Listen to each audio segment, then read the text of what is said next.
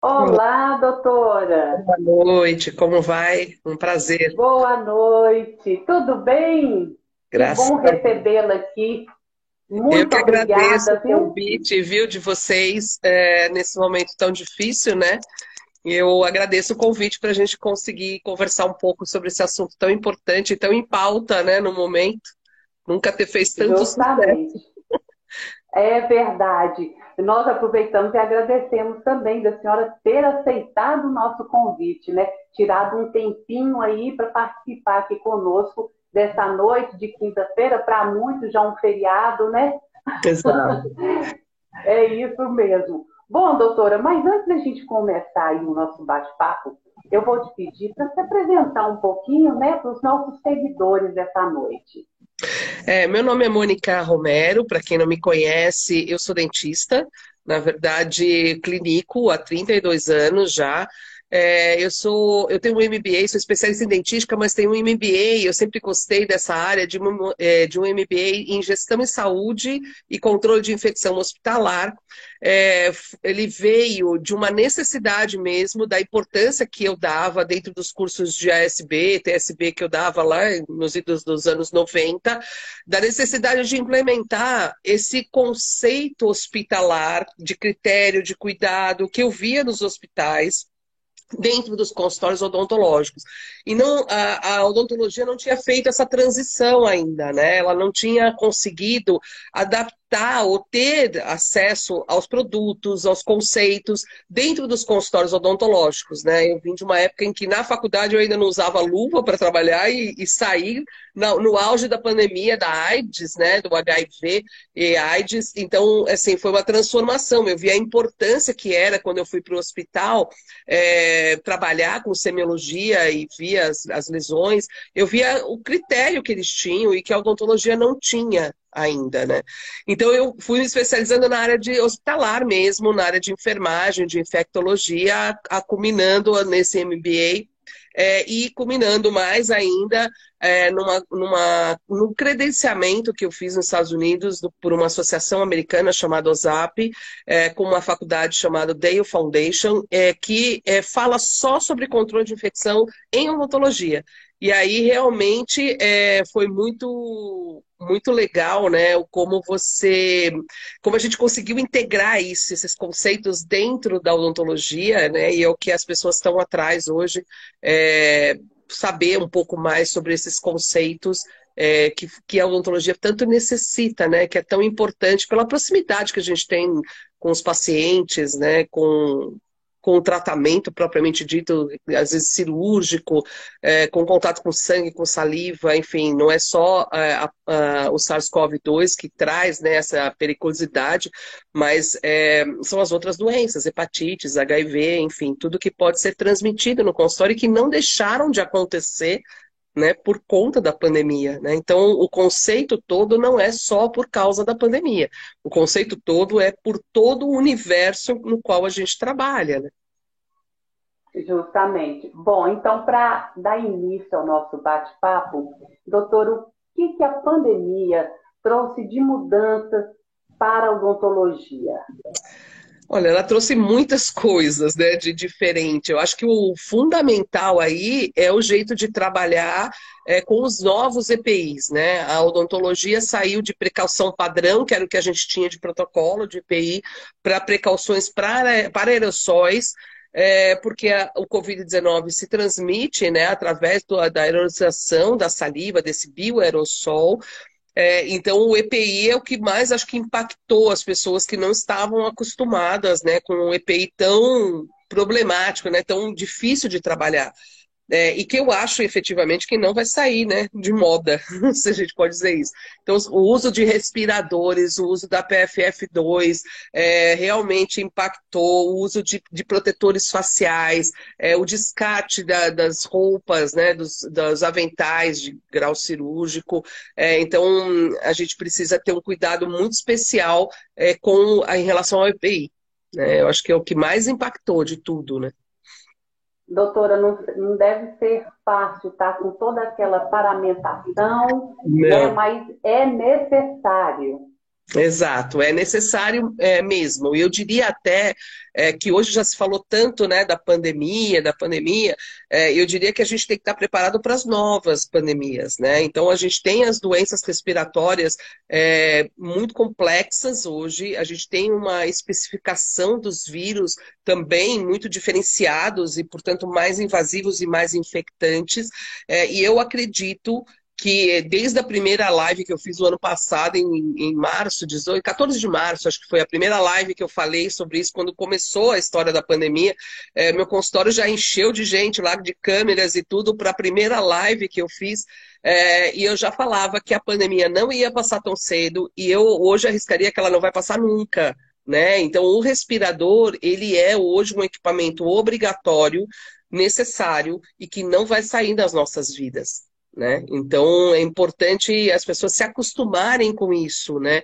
A gente hoje teve, teve no começo uma escassez né, de EPI, de respirador, de protetor facial, e são é, equipamentos de proteção individual que são específicos para cada profissional, né? Então não existe uma marca é, não existe uma. Não dá para generalizar, porque um rosto que nem o meu, que é redondo, grande, ele se adapta a um determinado equipamento, e um rosto fino, delicado, é, você tem outro tipo de equipamento, outra marca, né? Então a gente precisa fazer os testes para usar os respiradores adequados, que façam a selagem né, total do rosto é, para os meninos tirar a barba, né, tirar tudo isso, porque impedem essa selagem, usar corretamente, descartá-los corretamente é, em tempo hábil, né, quando for necessário, que ainda é um, são estudos muito recentes. Né? A pandemia trouxe também algumas informações que eram muito difíceis de dar resposta, né? Porque na verdade era uma doença nova, a gente realmente não sabia como tudo isso ia, é, ia se comportar. Hoje a gente já tem vários resultados mas era bem, bem difícil né, adaptar. Então, prestar atenção se esse equipamento de proteção individual ele realmente te protege. Né? Eu assisti até uma palestra nos Estados Unidos agora, semana passada, sobre os óculos de proteção, né? Então, os óculos de proteção, por exemplo, eles, eles devem ser colocados acima do seu, né, por cima do seu óculos de grau e com vedação também. As pessoas acham que só usar o respirador, o seu óculos de grau e o protetor facial é o suficiente, e na verdade não é. Porque o aerossol, é, as pessoas também perderam, né, não sabiam muito do conceito de aerolização, né? O aerossol, que todo mundo fala do aerossol, ele fica suspenso no ar por quase 41 horas. E ele tem uma característica de comportamento de transmissão cíclica, né? Ele forma é, redemoinhos, vamos imaginar assim, nunca ele fica nunca encosta no chão, ele fica suspenso no ar, e esse redemoinho pode invadir esses espaços não lacrados. Né? Então, mucosas... Então, por isso, essa necessidade de isso. estar bem vedado, é. selado. É, eu, eu vou né? até meu óculos aqui, mas quando você vê isso. esse espaço aqui, na verdade, uhum. ele é muito problemático, né? E mesmo por baixo do protetor facial, a gente tem a possibilidade de contato.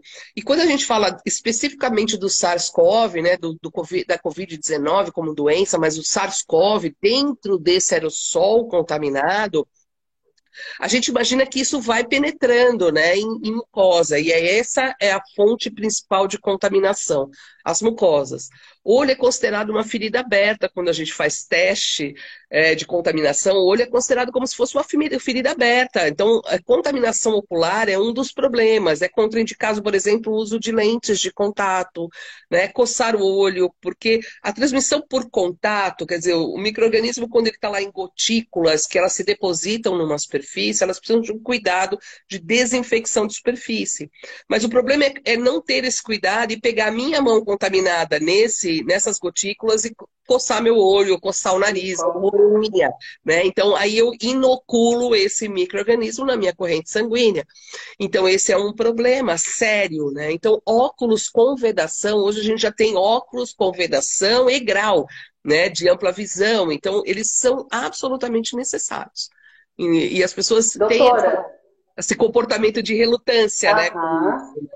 Justamente. Ah, que incomoda, eu vou tirar, isso não é, é bom. Só mas... É só hoje, é só hoje, né? É só é, hoje. E esse só hoje, é. você acaba contaminando. Né? É, essa semana, é, semana passada, porque a gente está em lockdown, né? E é, na semana passada eu fui atender uma paciente e estava conversando para explicar o planejamento, eu expliquei com a máscara cirúrgica.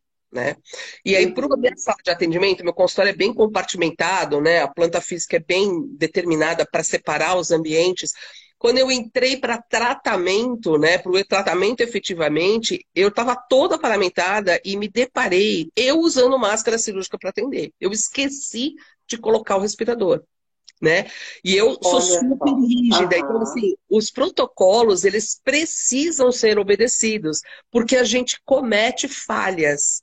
Né? Ninguém é bom é o suficiente para achar que faz corretamente tudo no consultório. É muito treinamento, treinamento e revisão e visualizações de mapas né, distribuídos para lembrar realmente dos novos protocolos. Você vê que é, a gente comete erros. Aí eu tive que sair, desparamentar inteira para colocar meu óculos, né, meu pra respirador. É, para não me contaminar. Eu imagino. É o procedimento. Eu imagino, doutora, que as dúvidas né, dos profissionais de odontologia são muitas em relação à biossegurança, né? Principalmente nesse momento. É, com certeza. São muitas dúvidas. É, Para alguns dentistas foi um pânico total, né, quando se fala de biossegurança, porque as pessoas, eu, eu, sempre digo que a pessoa que fica doente por uma doença adquirida num consultório odontológico, ele fica doente lá na casa dele, né? A gente não fica sabendo que foi provocado é. através de um mau comportamento, seja ele qual for, de uma quebra de protocolo dentro do nosso consultório. Quando isso acontece no hospital e ele tem uma infecção relacionada a um, um evento né, mal direcionado no hospital, se descobre isso e isso tem um nome, a infecção hospitalar. Né? Mas no consultório a gente não tem esse nome, a gente não mensura isso. Então a gente se deparou com profissionais, por exemplo, de longos anos, falando, eu nunca fiquei doente, não vou ficar agora. Né? Não vai ser isso que vai me abater. Né? E os profissionais de odontologia estão morrendo. Né? O último que eu soube tinha, tem 60 anos, soube disso há pouco tempo, 60 anos, ele atendeu um paciente sem nenhuma regra no consultório, foi para casa, passou mal, passou mal, foi internado na UTI, em dois dias morreu. Né? E o paciente, quando ligou positivando, né, né falando que tinha sido, estava uh, uh, positivo, esqueceu de avisar, esqueceu, né, de avisar que não é isso, né? Ele, na verdade, queria um atendimento e não quis avisar, uhum. e não houve uma anamnese correta. É, na verdade, não deu tempo nem dele, do dentista ficar sabendo. Né? Então, assim, é, import... é, é, triste isso, né? É triste isso, porque a gente não tem vacinação efetiva hoje, né, no, no, na odontologia.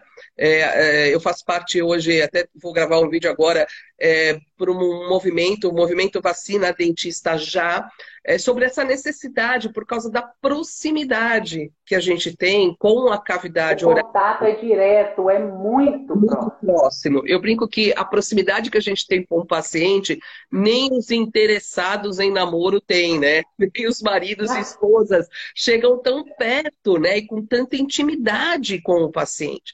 Né? Então, é essa proximidade é muito grande mesmo, o que nos expõe a um risco enorme né? Então é interessante e o conceito assim, então esse, esse, esse profissional acha que não vai acontecer com ele, a gente se deparou com esse tipo né, de profissional e acontece, né? Porque isso é um gerenciamento de risco e é por isso que quando eu dou aula eu chamo essa aula de gerenciamento de risco. É, então assim acontece, né? É, e aí é, teve um profissional que já fazia alguma coisa e teve que correr atrás do prejuízo. Tinha a turma que já fazia muito e teve que se adaptar só para tratamento de ar ou coisas de aerossol, que foi o meu caso. É, mas a gente teve de todo tipo, né? Então, assim, a vacina, ela é o único medicamento, a única forma da gente prevenir tá a gravidade da doença, o que é pior, né? É, é a gravidade da doença não te impede de ficar doente mas ele impede a gravidade da doença. Todos os trabalhos a nossos, o trabalho para mim é, da vacina da Moderna é, nos Estados Unidos, desde que começou a vacinação, diminuiu 59% o número de internações. Então, assim, É muito importante que a gente tenha a vacina, é muito importante que a gente questione é, os órgãos públicos para que a gente consiga essa vacina é, não prioritária, até porque se a gente pensar friamente, a gente está pensando na gente, mas o paciente teria que estar vacinado também, né? Então todo é mundo é precisa ter acesso à vacina. Para todos, né? Para todos, não é só para gente, mas é óbvio que a exposição e a necessidade de continuar atendendo, de continuar ter a nossa equipe junto com a gente também vacinada e continuar cuidando das tragédias decorrentes de uma pandemia, né, dos estresses, das fraturas, enfim, de tudo que é desgraça que a gente está tá atendendo no consultório, é. né? É, então é importante que todos sejam vacinados, obviamente. Doutora, então vamos aqui tirar algumas dúvidas ainda. É, como devem ser as consultas e a recepção dos pacientes? Isso também foi uma coisa que mudou bastante, né, para a maioria das pessoas. É, eu sempre brinco que no meu consultório eu estou sempre esperando o paciente. Eu nunca faço o paciente me esperar. Né? Na minha sala não é uma sala de espera, é uma recepção. É diferente o conceito, né? Então, salas de espera, onde os pacientes ficavam esperando, os dentistas atrasados, as consultas eternas e todo mundo lá junto, essa não pode existir mais. Né, porque o distanciamento físico é, ele precisa acontecer, precisa ter um distanciamento entre as pessoas precisa ter um distanciamento para circular o ar dentro da sala, né, para troca de ar dentro dessa sala de recepção e a abordagem com o paciente. Então, eu sempre falo isso, falei isso desde o começo. A pandemia, ela precisa de um distanciamento físico, ela não precisa de um distanciamento social. O distanciamento social é quando você não fala mais com ninguém. E isso que a gente está tendo, por exemplo, é um relacionamento, né? A gente conversou tanto é, pelo telefone, eu estou vendo você pessoalmente, é muito mais legal, obviamente, se eu pudesse abraçar todo mundo, mas eu consigo ser simpática, eu consigo conversar, eu consigo ter agra conversas agradáveis com a minha família, com os, as pessoas, os meus amigos, né? Então, o distanciamento físico, ok, eu acredito, né? E o distanciamento social, eu acho que não. Eu acho que a gente Sim. tem que ser um pouco mais humanitária essa conversa. É né? verdade. É, então, na recepção, a gente lançou mão das coisas que a tecnologia trouxe, como essa possibilidade de conversar aqui ao vivo para todo mundo. Então, eu consigo ter essa conversa conversa com um paciente antes dele ir. Eu consigo fazer com que a minha auxiliar faça as perguntas de anamnese corretas para evitar que esse paciente saia da casa dele é, desnecessariamente, inclusive. Né? Ver realmente o que é uma urgência, o que eu preciso de tratamento, né? Qual a necessidade, né? Exato, quer dizer, eliminar um pouco Muito de ficha, importante. de caneta, sei lá, comprar alguma coisa que ele faça um Google Forms aí que a gente faça o paciente preencher em casa com a sua anamnese. Então a gente tem recursos tecnológicos para diminuir essa, essa transmissão da doença dentro da minha sala de recepção. Né? Então é importante lembrar disso. Quer dizer, eu posso ligar para um paciente, é, incentivá-lo a vir, porque a gente sabe que quem tem doença periodontal, por exemplo, corre mais riscos né, no agravamento da doença na UTI. É, já saiu um trabalho mostrando isso, que as pessoas internadas eram pessoas que tinham é, mais doença periodontal ativa. Né? Olha que louco, né? Olha, né? Então, assim, as pessoas nossa, não querem voltar ao consultório, mas precisam voltar, porque, é. na verdade, precisam do tratamento propriamente dito. Do tratamento. É, é. Então, assim, esse contato pode ser feito por, um, por uma chamada de vídeo, pode ser feito né, com Sim. todos. Então, assim, esse contato precisa existir né? E as explicações precisam existir. Então, talvez a gente, entre aspas, perca uh, um pouco mais de tempo com as coisas, né, de preparo para o atendimento e fazer esse paciente chegar até nós. Então, as recepções, por exemplo, foram tiradas quadros, separado né, os ambientes, uhum. tirar planta, tirar caneta, tirar papel, né, tirar os brinquedos. Na odontopediatria eles sofreram muito, né? É, tirar os brinquedos das salas, das recepções, porque, na verdade, a criança pega e põe na boca e volta o brinquedo, a outra criança vem e aí ela é, leva uma via de transmissão. Né? Apesar da é. gente estar sabendo agora que as crianças estão ficando tão doentes quanto os adultos. Quanto os adultos, justamente. Inclusive com gravidades, né? É, com severidade. A doença ela não está perdoando ninguém. Ninguém. Independente de idade, ninguém. Todos e você vê que é um comportamento, né? Na verdade, como eu, eu, tinha já esse conceito, eu, por exemplo, atendo a cada uma hora e meia, porque eu faço o maior número de procedimentos no mesmo paciente. Desta forma, ele sai uma, menos vezes de casa, eu resolvo mais problemas dele, e isso precisa... Então, esse intervalo de um paciente para o outro é muito importante respeitar esse intervalo. É, aí, quanto a... tempo, mais ou menos, ali? Não, então, não, a gente não tem um tempo para isso. Porque, na verdade, certo. ele vai variar com muitas coisas. Por exemplo, se eu trabalho a quatro mãos, se eu tenho uma bomba de vácuo para aerossol ou não, se eu tenho um sistema de tratamento de ar ou não, se eu uso isolamento absoluto, se eu tenho janela no meu consultório, muitos dos consultórios hum. não têm janela, não tem circulação de ar. O que dificulta. É mais o ar-condicionado ali ligado. Mas o ar-condicionado que faz essa movimentação, porque o é. ar-condicionado, na verdade, ele resfria o seu ar.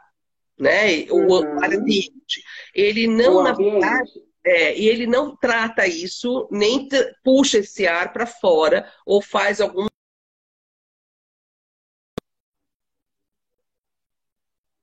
Diminuir esse ar para diminuir a contaminação. Então, abrir a janela, mas desde que o fluxo leve meu ar para fora, que também é uma outra avaliação que a gente faz nos consultórios, eu tenho que fazer esse ar embora, diluir, né? Porque ele diluído, ele tem a chance de eu inalar a, concentrado, eu e os pacientes, né? Porque entre um paciente uhum. e outro é, também precisa. Então, é, esse tempo ele não existe porque ele, ele decorre de vários fatores que precisam ser analisados em cada consultório. O que eu sei é, eu preciso de um intervalo? Sim, preciso.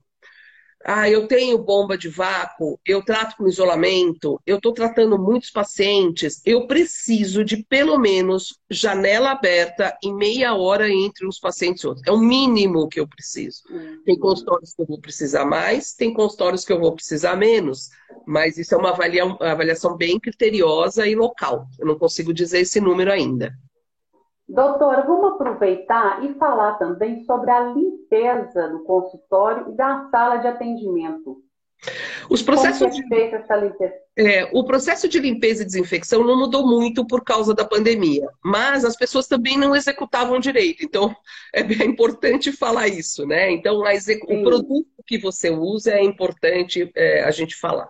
Dentro de uma escala de produtos, né, a gente tem os desinfetantes de baixo nível, médio nível e alto nível antes do processo de esterilização. O álcool, por exemplo, ele é um desinfetante de baixo nível, tá? E as pessoas desinfetam tudo com álcool. Para a gente usar álcool, eu preciso do processo de limpeza antes do processo de desinfecção que é um processo prévio. O álcool só pode ser usado em superfícies limpas. Eu preciso limpar com água e sabão, secar isso e aí usar o álcool. O álcool é um agente desidratante. Né? Ele resseca isso. Então, se tiver sujeira, em vez de destruir a célula, ele resseca e fixa a célula. Então, eu, ah. eu preciso do processo de limpeza antes. Tá? E aí eu uso o álcool, e o álcool todo mundo sabe que evapora, né? Então as pessoas acondicionam o álcool erroneamente, sem tampa e qualquer motolinha. Então, quando eu uso, eu já uso um álcool que já está um pouco alterado. Mas vamos supor que ele não esteja, eu faço o processo de desinfecção usando três vezes o álcool numa mesma superfície. Todo esse processo demanda muito tempo tá? E ele só é específico para vírus envelopado, como é o SARS-CoV-2. Então é fácil. Água e sabão, eu resolvi três uhum. vezes o processo, né? Mas eu só atinjo é. isso. Qualquer, qualquer microorganismo acima disso, até micobactério, HIV, HBV, eu preciso de processos um pouco mais criteriosos de desinfecção. O que quer dizer isso? Qual que é o de eleição hoje? Quaternário de amônia de quinta geração. Por que, que ele é o melhor? Porque, na verdade, ele faz o processo de limpeza e desinfecção no mesmo produto. E aí, quando eu somo isso, eu penso quanto tempo e quantas coisas eu tive que fazer com limpeza, álcool, três vezes, e o quanto eu ganho de tempo, apesar do produto ser um pouco mais caro, é um produto que eu, uma única vez eu faço as duas coisas. Né? Então, isso vale é... a pena, né, doutora? Vale a pena. Facilita. Eu brinco sempre que o dentista ganha dinheiro sentado no mocho. Ele não pode perder é. tempo, né, fazendo processos demorados, né? Então, é, é, é, a gente tem que considerar, e as pessoas não sabem fazer contas para isso né? É, então é importante que as pessoas é, saibam dessa diferença. E depois disso eu tenho desinfetantes de alto nível. O que quer dizer desinfecção de alto nível? Ácido peracético, por exemplo, que também precisa do processo de limpeza antes, uso ácido peracético e processo de remoção do ácido peracético depois. Eu já tenho três processos, então ele é alto nível, mas ele demanda muito tempo fora a toxicidade dele. Então, dentro do que a gente tem no consultório, a gente precisa fazer a melhor escolha. E não adianta passar álcool uma vez só, porque eu estou fazendo errado. Né? E aí eu faço é, é, o processo de infecção com o quaternário de amônia de quinta geração, que a gente chama, porque ele faz o processo de limpeza e desinfecção. Tem vários no mercado, tem Jeremy Hill, tem é, tem outro da Cosmoderm que eu esqueci, tem vários, vários nomes. Eu uso só produtos da Rio Química, então é, é por isso que eu sei o nome mais fácil. Tá? Mas é só procurar Doutora... amônia de quinta geração. Uhum. E quanto à esterilização dos instrumentos? Como é feito? Esse, o, o processo também não mudou. Né? Então eu preciso uhum. fazer um processo de limpeza desse instrumento o mais rápido possível enquanto eu estou atendendo e levar o mais rápido possível é, para a lavagem do instrumental com detergente enzimático. Porque o detergente é. enzimático, porque é o custo-benefício melhor que a gente tem hoje. É uma solução que eu ativo, demora três minutos para ela ser usada e eu tenho que jogar fora. Eu não posso reutilizar essa substância é, diluída, já diluída. Qualquer detergente enzimático é dessa forma. Se eu não tenho esse processo muito rápido, eu vou lavar instrumental uma vez por dia, porque às vezes acontece uma, duas vezes por dia, é, eu tenho detergentes enzimáticos pronto uso, que são espumas em que, per, que permitem que esse ambiente ainda fiquem é, com é, úmidos, essa matéria orgânica úmica, úmida, e aí eu consigo é, lavar melhor porque ela não é ressecada. Tudo que é ressecado eu preciso crosta, né? Eu, eu vou imaginar uma crosta. Ah. Eu preciso esfregar muito. E aí eu acabo usando substâncias abrasivas e riscando o meu material.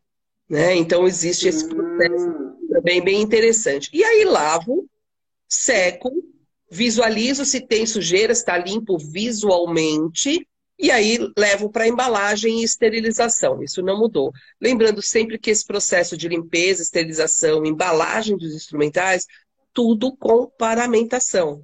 A minha paramentação continue sempre em todos os processos. As pessoas às vezes chegam para embalar instrumental e estão sem luva. Ah, tá limpo, vou tirar a luva. E aí embalo, mas está contaminado né? Porque só passando pelo processo de esterilização é que é a gente... uma observação muito importante essa, é. né? É, é, importante mesmo, porque as ASBs normalmente arrancam a luva e querem trabalhar sem luva. E não pode. E falando também de paramentação, nós falamos todo o protocolo, e agora nós vamos falar também da retirada da paramentação, a importância, né? os cuidados que devem ter para retirar a paramentação? Você sempre imagina que você é o centro de uma cebola. E aí, cada camada da cebola é tudo aquilo que você foi pondo para cima de você, né, para se paramentar. Considerando que tudo uhum. isso está limpo e é a primeira vez de uso, né? Então tá tudo lá. Na desparamentação, eu tenho que imaginar as mesmas coisas. Eu vou tirar tudo que foi colocado lá por último. Então a última coisa que eu coloco é luva, é a primeira que eu retiro né? Então aí eu vou desparamentando e tirando toda essa paramentação do avesso, tá? Então luvas do avesso, o avental do avesso e jogando fora no lixo contaminado. A cada processo na desparamentação eu preciso higienizar as mãos tá? Eu preciso higienizar as mãos. Então, tirei as luvas e higienizo as mãos. Tirei o avental, higienizo as mãos. Tirei Vai meu... higienizar novamente. É, pode ser. Hum. Se você estiver usando uma luva de látex, ela tem normalmente o pó do látex ou o pó talco, que é um mectante, né? Da, da luva. E aí eu preciso lavar as mãos mesmo, água e sabão. Se for uma luva de nitrilo, aí que ela não tem talco, não tem nada, aí eu posso fazer higienização com álcool em gel também. E aí vou retirando tudo por camada. Tirei meu protetor facial e aí saio da sala. Eu não posso retirar ou expor as minhas mucosas ainda dentro daquela sala cheia de aerossol contaminado. Eu retiro isso fora da sala. Meu respirador e meu óculos de proteção, eu retiro fora, num outro ambiente, que ou você vai reformar seu consultório e construir, ou você vai escolher um lugar, e aí deixo essa paramentação por último, e aí eu consigo desparamentar por inteiro, sempre higienizando as mãos é, no final.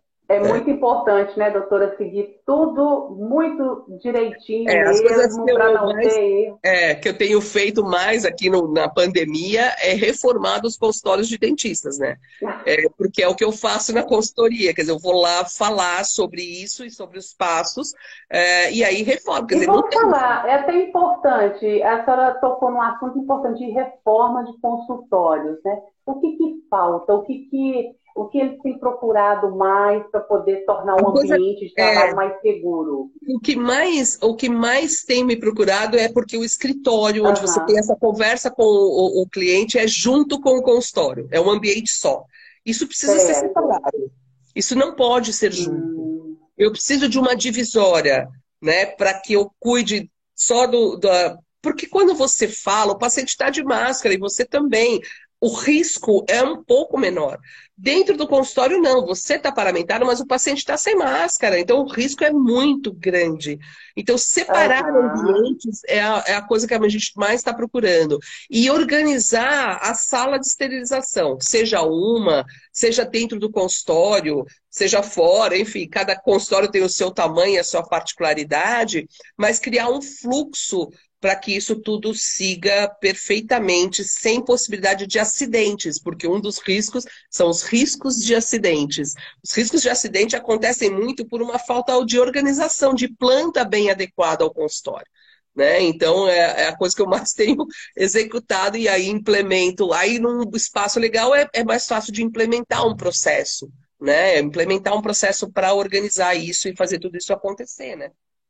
Bom, doutora, e nesse tempo, quem não quer, aquele profissional que não, não quer e não pode gastar. Então, o que sobrou para ele? Qual a maneira dele proteger mais ainda?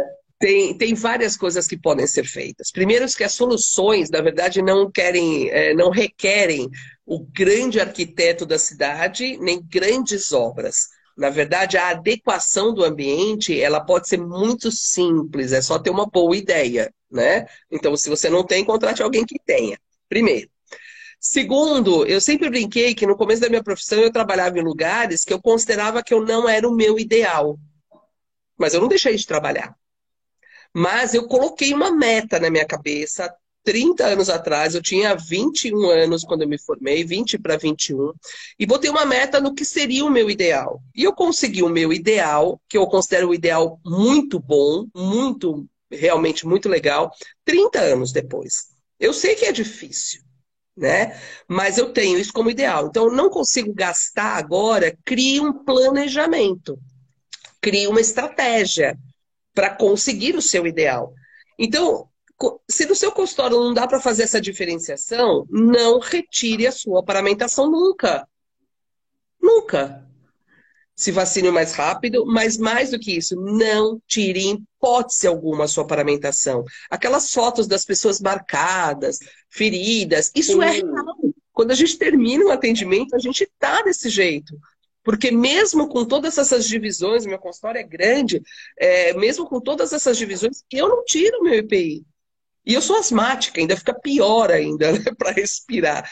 Né? Então, é, é, é isso, é organizar a sua vida, protocolos para que você se proteja.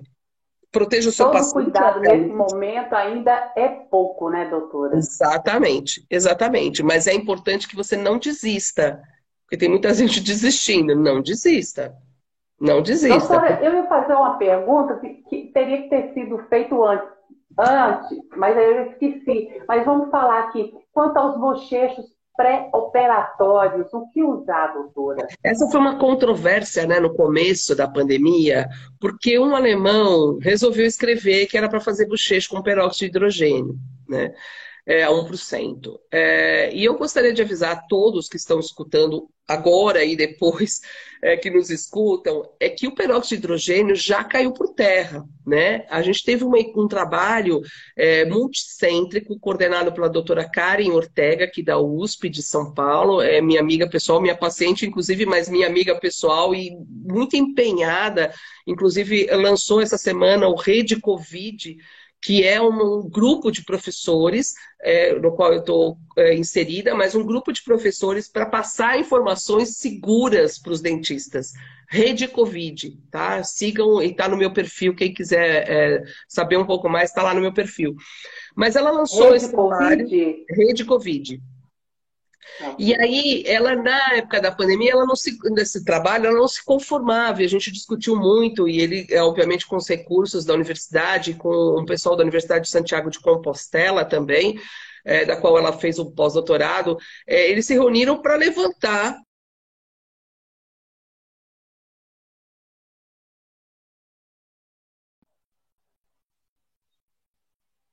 nenhum trabalho e ainda escrever uma carta ao editor da onde foi publicado o trabalho do Kampf para indicar o bochecho de, com peróxido de hidrogênio, e esse trabalho foi retirado dos anais.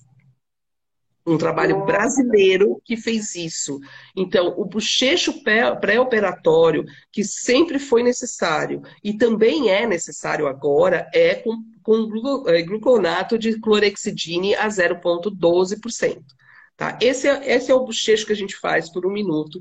Né? Então, esse é o contexto. Porque o vírus, vamos imaginar o seguinte: que bochecho elimina vírus? O vírus tem uma afinidade muito grande com saliva, com glândulas salivares. É, e o vírus, ele replica dentro da célula. Não tem nada externo que a gente possa fazer e todas as propagandas antivírus, anti-Covid-19 que já estão diminuindo, né? Porque essa elimina o vírus. Isso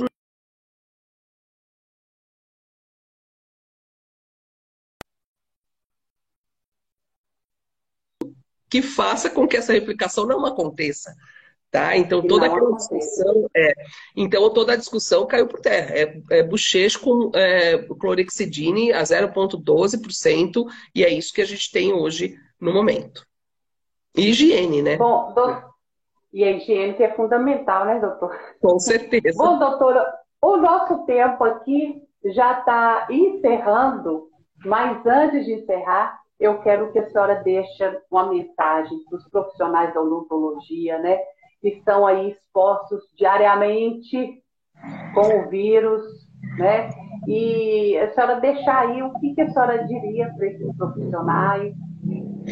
É, eu daria alguns conselhos, né? A pandemia ela trouxe para gente é, algumas informações importantes é, como diz o professor Alberto Consolado, a gente achava que era limpinho, mas a gente não era, né? Então agora nós estamos começando com processos mais rígidos dentro de casa, de contato físico com as pessoas, é, de pegar dinheiro, de lavar as mãos quando faz esse processo. Então todo esse conceito, né, de higienização é, foi muito colocado, né, muito bem colocado e transformou um pouco a vida das pessoas trazer esses conceitos para dentro da odontologia também foram muito importantes. A pandemia trouxe esse ensino e trouxe a importância que é ter processos bem definidos e um gerenciamento desses riscos bem definidos para que você não se contamine, para que você não contamine seu paciente, não contamine a sua equipe, incluindo as moldagens que vão para os protéticos. Então, tudo isso precisa estar tá, é, bem estabelecido para que tudo isso funcione, né?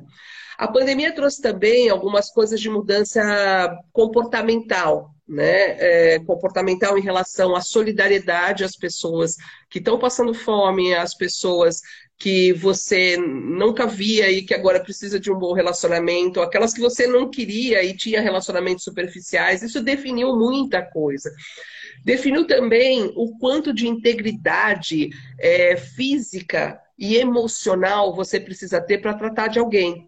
Né? Eu acho que se você não tiver íntegro, se conhecer, se equipar, se ter segurança de informações, de processos, é, você não consegue cuidar de ninguém. Então, a sua integridade física é a principal coisa que a gente tem que ter né? Tanto de qualidade emocional e psíquica, né? Muitas endemias foram, vão ser vistas no consultório como transtornos obsessivos, compulsivos, é, depressão, né? Comportamentos psiquiátricos e a gente precisa estar treinado e mais do que isso a gente precisa estar seguro, né? E não ter medo de procurar uma ajuda profissional. Eu fiz uma live com uma psicóloga duas semanas atrás, foi muito legal para você ter essa integridade física, porque tem muito dentista que apavorou né, e que não saiu de casa.